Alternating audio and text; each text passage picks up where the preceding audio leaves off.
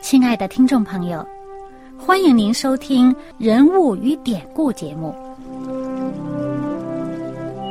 欢迎收听《人物与典故》。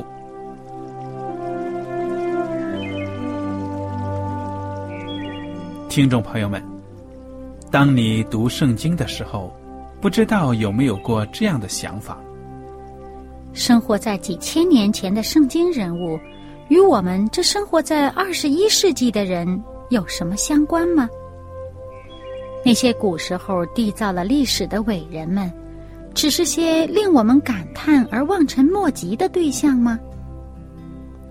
那些败坏了品德的小人和有负圣托的失败者，难道只是为了让我们嗤之以鼻吗？在这个人物与典故的节目里，我和小燕将与大家一起，通过圣经中的人物和他们的事迹，看看我们能从他们的故事中得到哪些启发，以便用正确的态度来对待我们每天所面对的生活和挑战。共同奔走天国的旅程。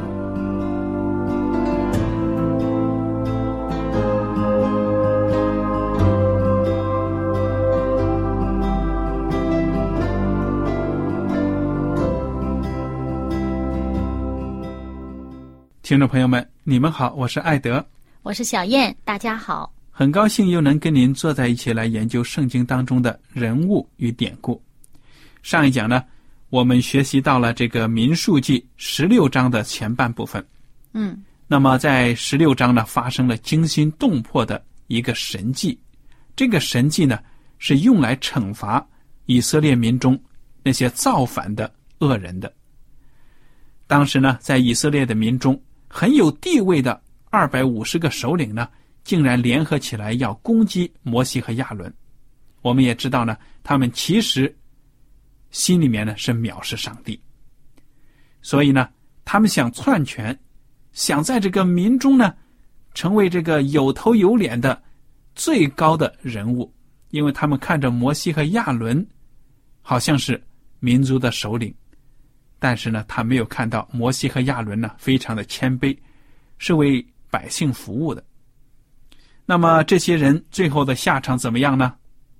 如果您听了我们的广播，上一次呢？你会记得，上帝行了一个神迹，什么样的神迹呢？小燕跟大家讲一讲。嗯，这个神迹呢，就是只在民数记十六章的第三十一节开始。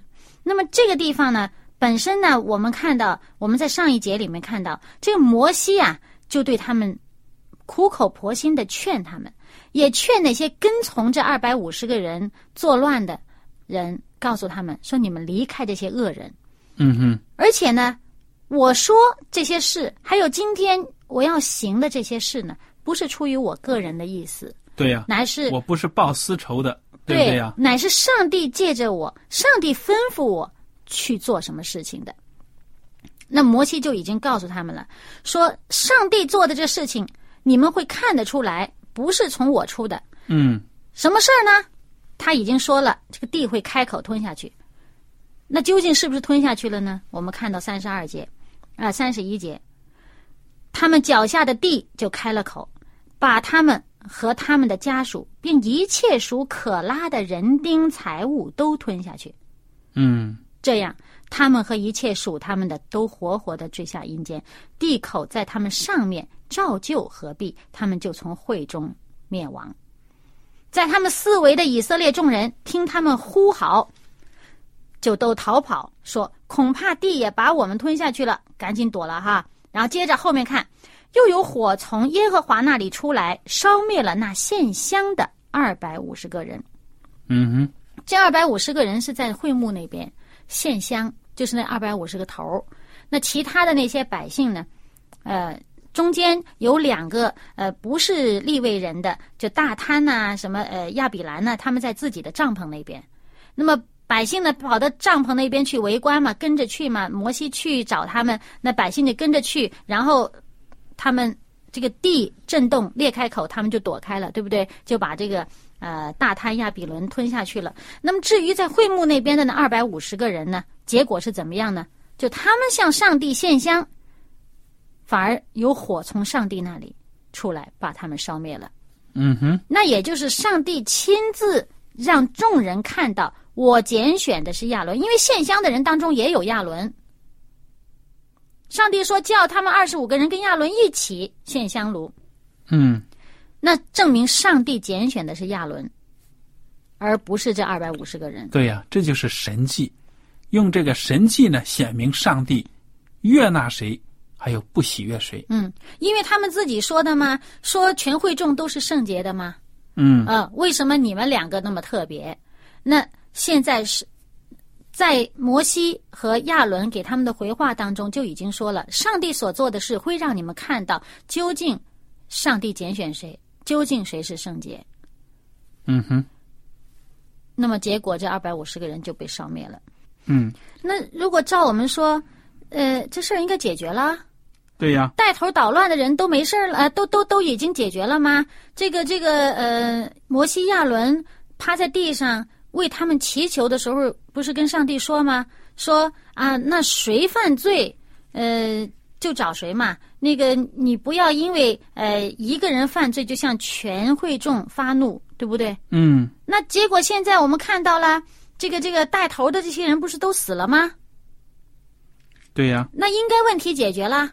但是看接下来四十一节，第二天，以色列全会众都向摩西、亚伦发怨言说：“你们杀了耶和华的百姓。”他们矛头还是指向摩西、亚伦，还是你们干的事儿，不是上帝干的事儿，这是你们干的事儿。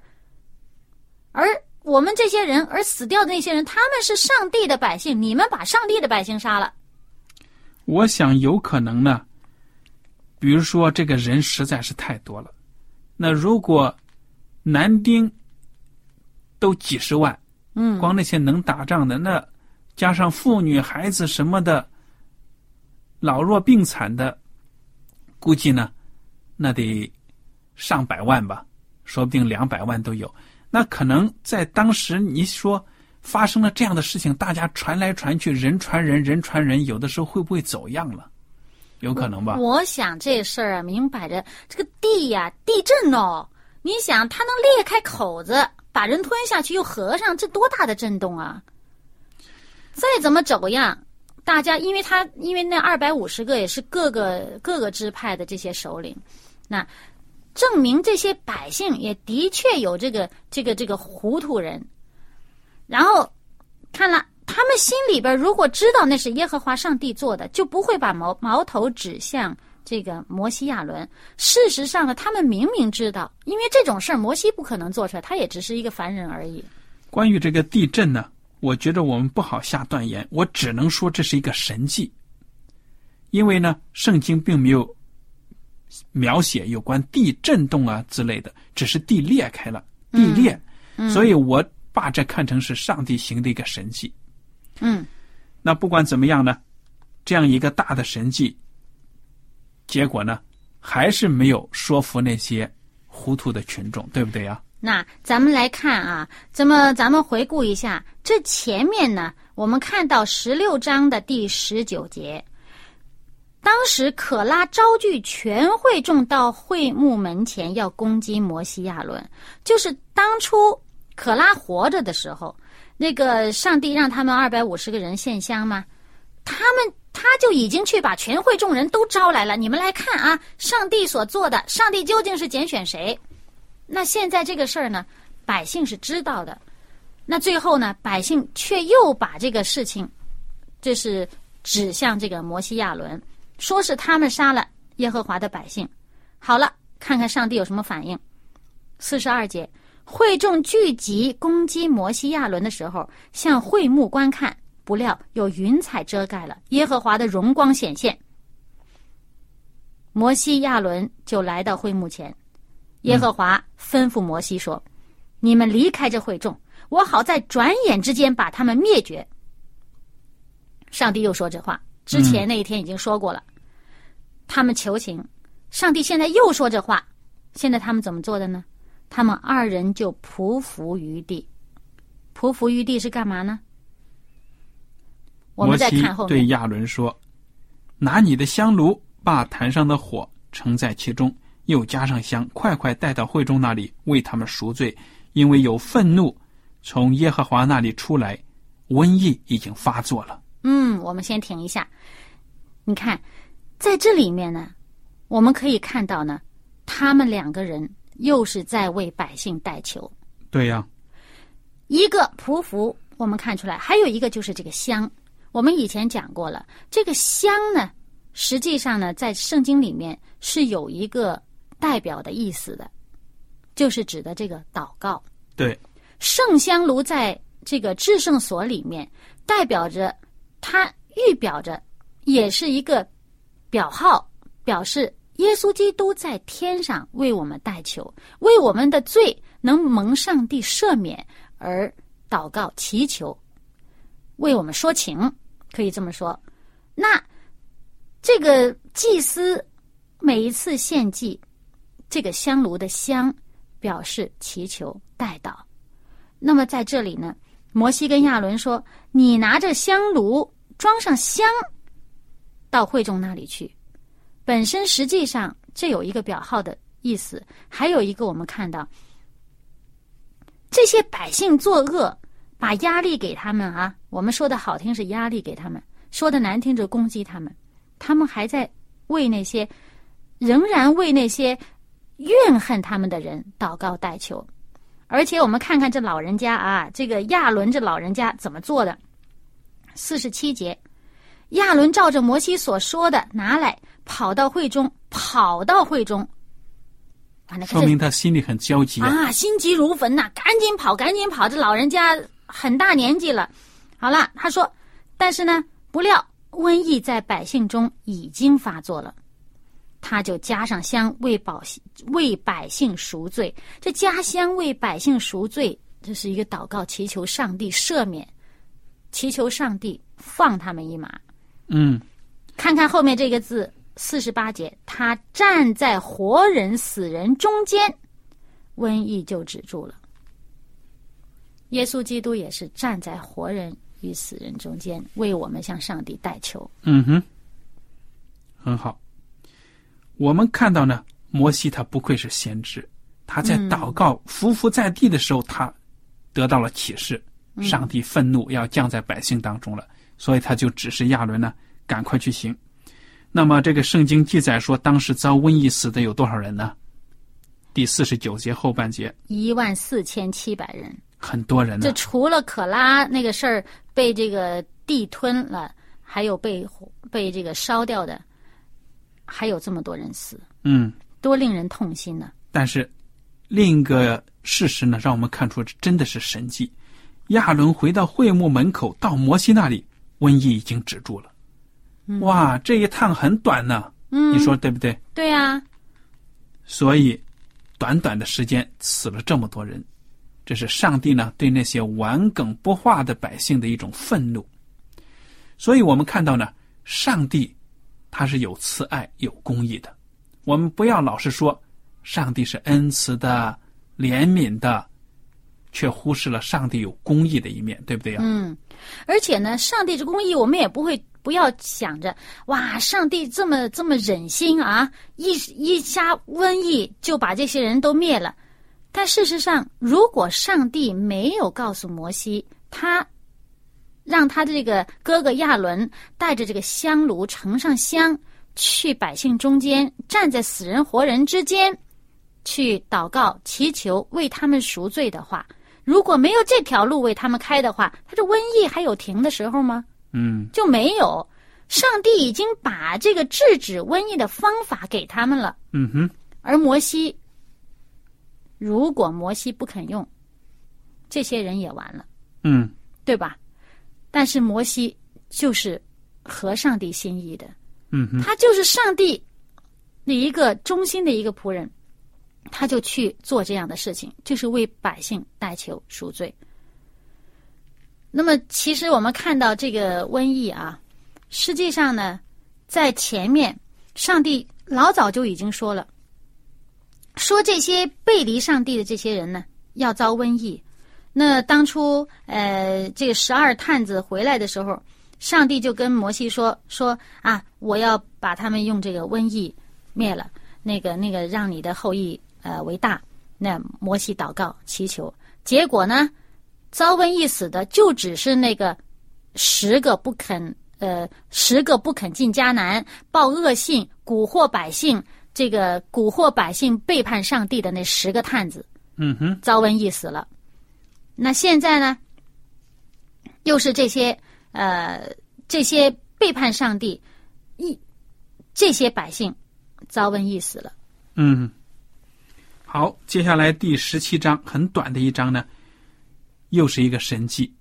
上帝呢要树立亚伦他作为大祭司的权威，对不对啊？嗯，对，因为这百姓啊攻击的矛头总是指向呃摩西和亚伦，那上帝呢就要准备有进一步的行动来使百姓的这个怨言止住。奈德，请你给我们分享一下。好了，耶和华对摩西说：“你小谕以色列人，从他们手下取杖，每支派一根，从他们所有的首领按着支派共取十二根。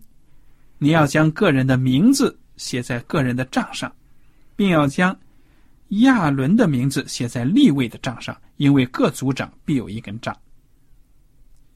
这些杖呢，首先要讲声。”就是一种权柄的象征，对不对啊？嗯，那并不是随便的一根拐杖，嗯，而是呢一种象征，一种权利。这是权杖。对了，好，第四节，你要把这些杖存在会幕内法柜前，就是我与你们相会之处。后来我所拣选的那人，他的杖必发芽，这样我必使以色列人向你们所发的怨言止息，不再达到我耳中。嗯，这里面的这个十二个支派是没有把这个立位支派分出去的，十二个支派是最原始的这个十二个儿子以以色列十二个儿子的这个十二个支派，就是为了让百姓弄清楚上帝所拣选的究竟是哪个支派，上帝是不是选了这个立位支派做专门侍奉上帝的人？嗯，那么事情发生了。我们来看看啊，中间摩西啊，还有这些首领，按照上帝的要求就这样行了。第八节，第二天，摩西进法柜的帐幕去，谁知立位族亚伦的帐已经发了芽，生了花苞，开了花，结了熟杏。你说这奇怪不奇怪？一根木头做的杖 都死了嘛？那根木头应该没生命了。没可能的嘛，对不对？对呀。结果呢？不说开花发芽啊，不说发芽开花，还结果嘞？还结了果子。其实，所以说呢，在这里面，上帝就向人显示呢，赐生命的主，他是赐生命的主。对呀。这个这这一根棍子嘛，这一根杏木棍子，这个一点生命都没有了嘛。所以，耶稣基督哎斥责法利赛人说。我的这些百姓要是不喊赞美上帝的话，连石头都会讲。对呀，上帝如果想让石头讲话，石头就能讲话，就能有生命。这生命不是上帝赐的吗？完全有可能。好了，第九节，摩西就把所有的杖从耶和华面前拿出来，给以色列百人、以色列众人看。他们看见了，各首领就把自己的杖拿去。耶和华吩咐摩西说：“把亚伦的杖还放在法柜前。”给这些背叛之子留作记号，这样你就使他们向我发的怨言止息，免得他们死亡。嗯，你看看这句话，我觉得特别的，怎么说呢？特别大家留意一下吧。他这上面说呢，就使他们向我发的怨言止息，免得他们死亡。上帝只息怨言，还是为了他们的好处，免得他们死。而且他们的一切怨言，最终的攻击对象就是上帝，因为是上帝设立的制度。他们对制度不满，就是对上帝不满，对不对呀？而上帝设立的制度，并不是说上帝独裁，我设制度你就非得听。上帝设立设立的这制度，是一个挚爱的制度。嗯。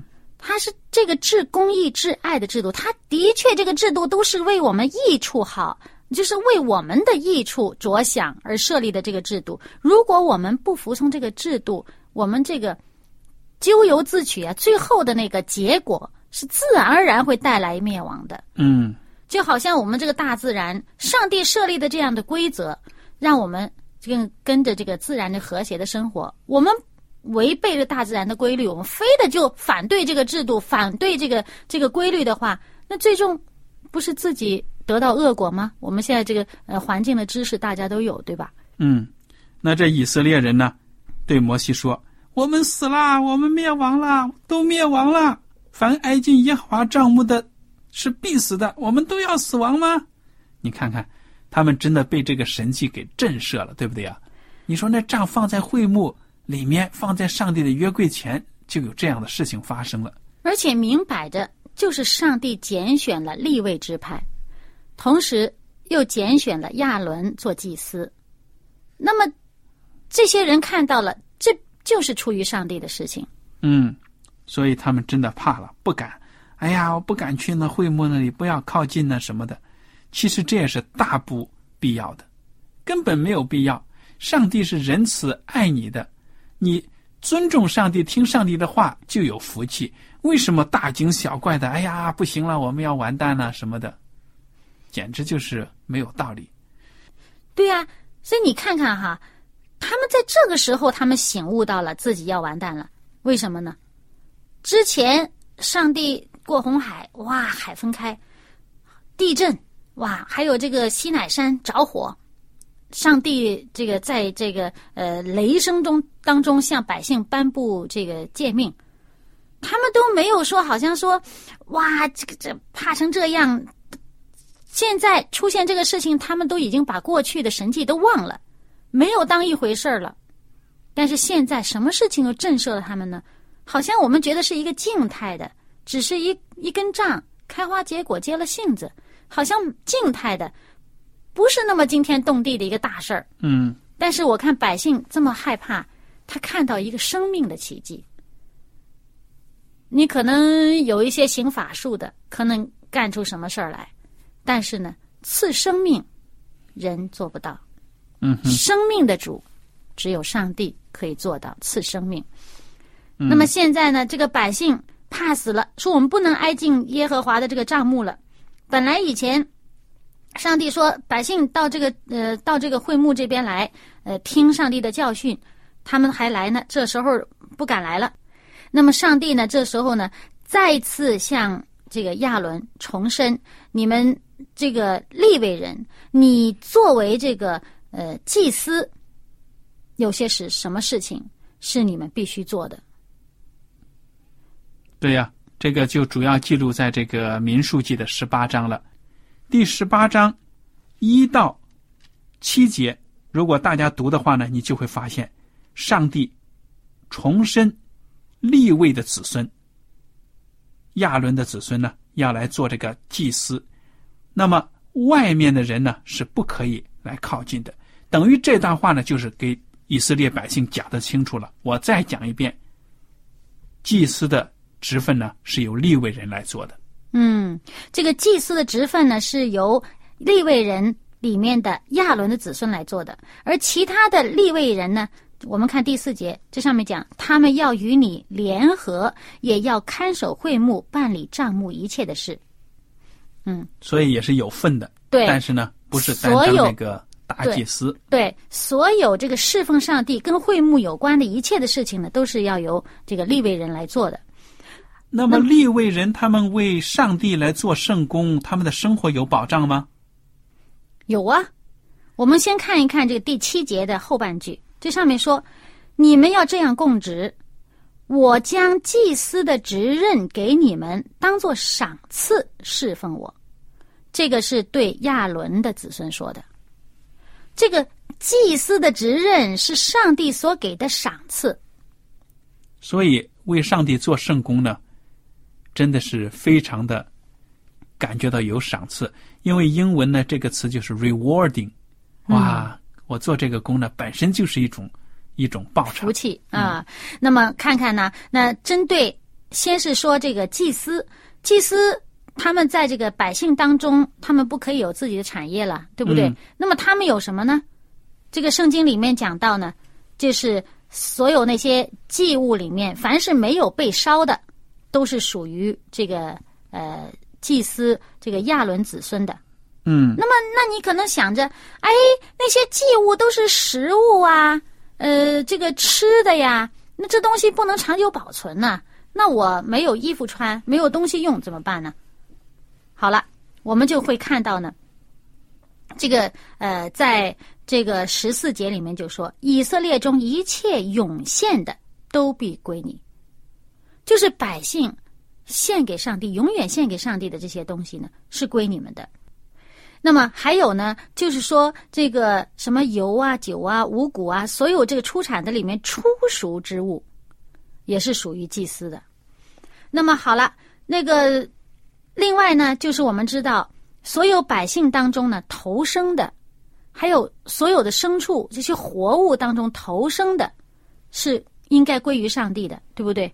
那么上帝就说了，那人呢归于上帝，那么要把人呢赎出来，还有那些不洁净的那些牲畜，也是要赎出来。那么这些赎出来是拿什么赎出来呢？就是用银子，要按圣所的平来来来兑换这个银子来归他们。那么至于牲畜当中呢，呃，这些洁净的牲畜，牛啊、绵羊啊、山羊啊，这些我们知道这是要作为这个祭物的，嗯。那么我们留意在二十节，也就是民数记十八章二十节，圣经上有这么一句话，他说：“对耶和华对亚伦说，你在以色列人的境内不可有产业，在他们中间也不可有份，我就是你的份，是你的产业。”那是耶和华上帝，就是这些祭司们的产业，是他们的份。只要你侍奉上帝呢，你就有保障。那么第二十一节呢，就讲到了凡以色列中出产的十分之一，我已赐给立位的子孙为业，因他们所办的是会幕的事，所以赐给他们为酬他们的劳。嗯，这立位人和这个祭司都有保障了。对呀，那么那么当然呢，也不要往往把这个亚伦子孙跟立位人分得太清了，本来就是立位的，对不对呀？嗯，对。而对这个立位人当中，他们所得的这个十分之一呢，他们也要再取十分之一出来。